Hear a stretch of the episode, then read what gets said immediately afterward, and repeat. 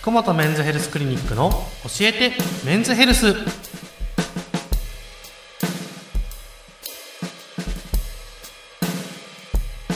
今日も福本メンズヘルスクリニック院長福本和彦先生とともにお送りいたします。よろしくお願いします。お願いします。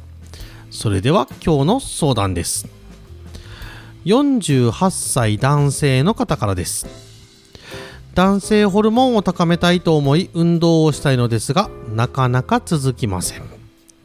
スポーツ観戦は好きなのですがそれだけでもいいのでしょうか？運動以外で男性ホルモンを高める方法はありますか？ああ切実ですね。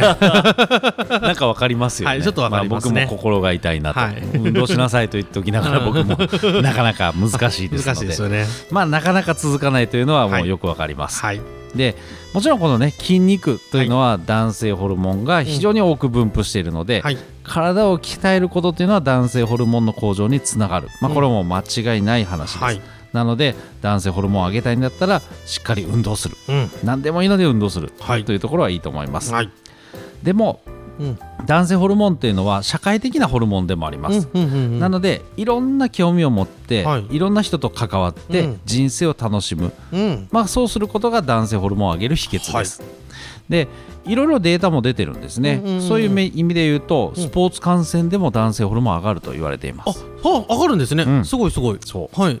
で特にやっぱサッカー、まあ、全世界でやられてますのうんでサッカー観戦のデータが結構出てて、はい応援しているチームがやっぱ勝つとうん。男性ホルモンは上がる、はい。で曲げると下がってしまうんだけれども、うん。応援中は男性ホルモンが上がっている。で勝ったチームは試合後ずーっと上がり続けて負けたチームはやっぱガクンと下がる。でも男性ホルモンというのはこういう上がったり下がったりするのがすごくいいんですね、はいはいはいはい。なので、まあ、こういうサッカー観戦、まあ、熱狂的に応援するというのは男性ホルモンにとってはすごくいいと、へえいうふうに言われています。面白い。うん、であと、まあ、こういうスポーツも種類でも男性ホルモンが上がりやすいとかいうのもあります、はい。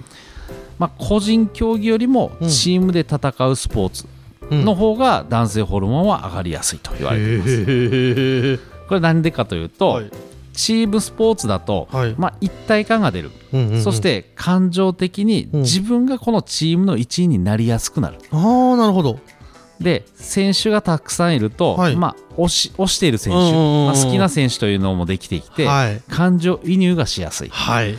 でチームスポーツって一見やっぱ試合が長いので、うん。まあどうかなと思うんですけど、はい。このやっぱり一進一退があると、はい。でそこに結構ドラマがあってはい。気分が高揚しやすい。はいでそして落ち着く、はい。まあ、そういろんな感情が出るというところがあるのでこの男性ホルモンは上がってくるのがこのチームスポーツです。すはい。でその脳の中にですねうん。実はミラーニューロンと呼ばれる神経があります。はい。これ何かというと、うん。まあ、他人の行動を自分の鏡のように自分の脳に移すと、はい。そうすることであかあたかも自分の行動として反応する神経だそうです。面白い。なのでこういう神経がこのスポーツ観戦ではより活発に、動いてはなんか熱狂的なファンであるからああればあるほど、もうそのチームの一員としてこう試合を戦っているような雰囲気になる、あなるほどね。先日 WBC もありましたけれども日本中が多分そのような感じになってたんじゃないかなと、はい多分サッカーもねそのような感じになると思います、はい。なのでサッカー野球バスケット、まあ、こういうチーム競技っていうのは男性ホルモンにはすごくいいと、そうですうんねいうことにはなります。はい。もちろん試合を生で観戦する、うん。ね、しっかりしっかりサッカー場とか野球場に行くというのもいいんですけれども、まあ、テレビで見てたとしても、うん。これやっぱりチーム競技ですので、すごくいいということになります。はい。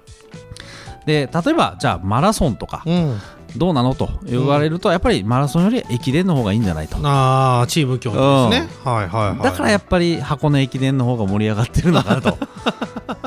なんか多分そういう感情移入しやすいんでしょうんしやすいね。ねうんうんうんうんうん。なあとは個人競技であればうん。時間のかかるゴルフとか、うんテニスとかはい。いうのはちょっと感情が入りにくい。ななので相撲とかボクシング、まあ、うん。こういう短時間で終わる、はい。まあ、のはやっぱりいいんでしょうね。そうですね。うん、水泳とかもねちょ短時間でうん終わるからいいかもしれないですね。そうあっさり終わりますからね。でもだから感情移入まではしにくいんですよね。なるほどですね、うんああ見てて楽しいけど感情移入までいくとなるとやっぱりちょっとこう長時間。そうそうそうあそう。なんかオリンピックとかで、まあ、例えばフィギュアとかあったりするとはいはいはいはい。そこに行くまでの過程を知るって感情移入するじゃない、あわかりますそれ。みんな。うんだからやっぱそうなんですよね。なるほどね。でチームスポーツってあんまりそこまでないんですうよね、んうんうんうん。だからそういうところはやっぱりチームスポーツっていうのは男性ホルモンが上がるのかなと思います、まあ、スポーツ観戦っていうのは手軽にできるし、まあ、非常にいいことだと思います、はい。何か趣味を見つけて楽しむということ、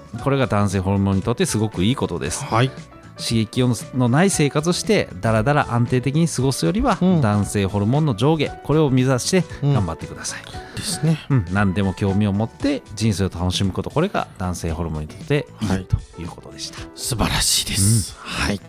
ありがとうございました